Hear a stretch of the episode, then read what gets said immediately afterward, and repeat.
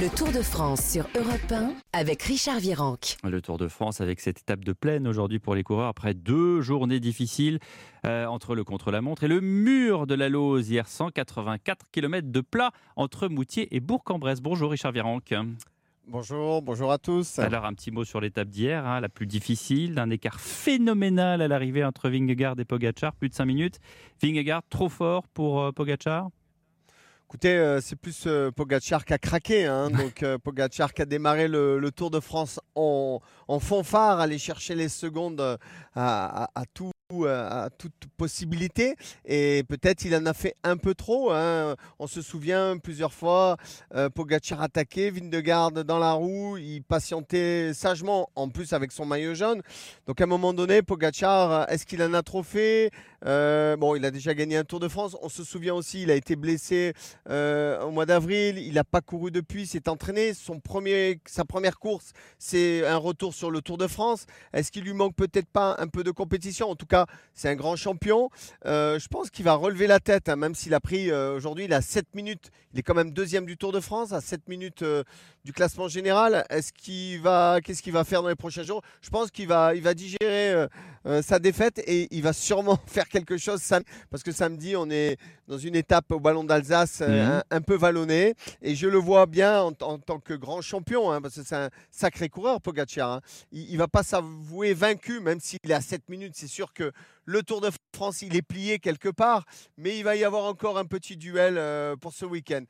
Il n'était pas assez préparé, hein, vous disiez, euh, Pogacar aussi. Pas, pas, pas, une question assez préparée. Je pense qu'il a fait la meilleure préparation. Le problème, il a eu une fracture de, on va dire, de, du scaphoïde euh, au mois d'avril. Il est tombé et, ensuite, il, a dû, eh ben, en convalescence, se rentraîner, pas faire des courses, mais des entraînements, des stages. Et, et sa première première pétition, c'est le Tour de France. Hmm. Donc forcément, à un moment donné, ça a marché, mais ça a Mais les saltos arrière dans la piscine, c'est pas recommandé, quoi. C'est ce que vous eh, disiez. Et voilà.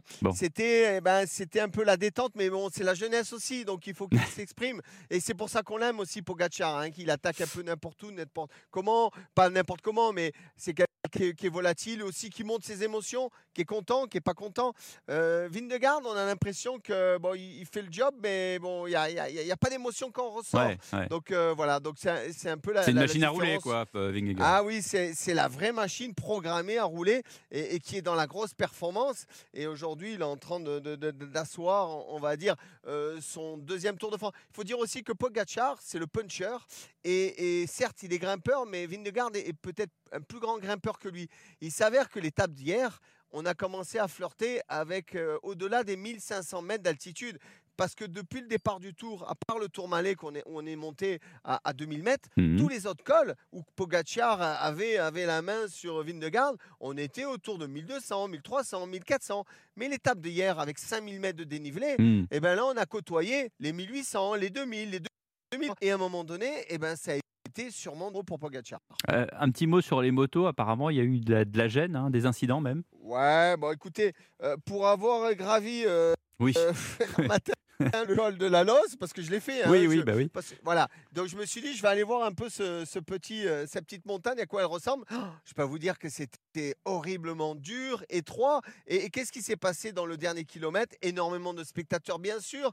Et les motos, eh ben, les motos dans un radar à, 15 ou 20 À un moment donné, il y a eu une faute, je pense, d'un pilote qui a calé.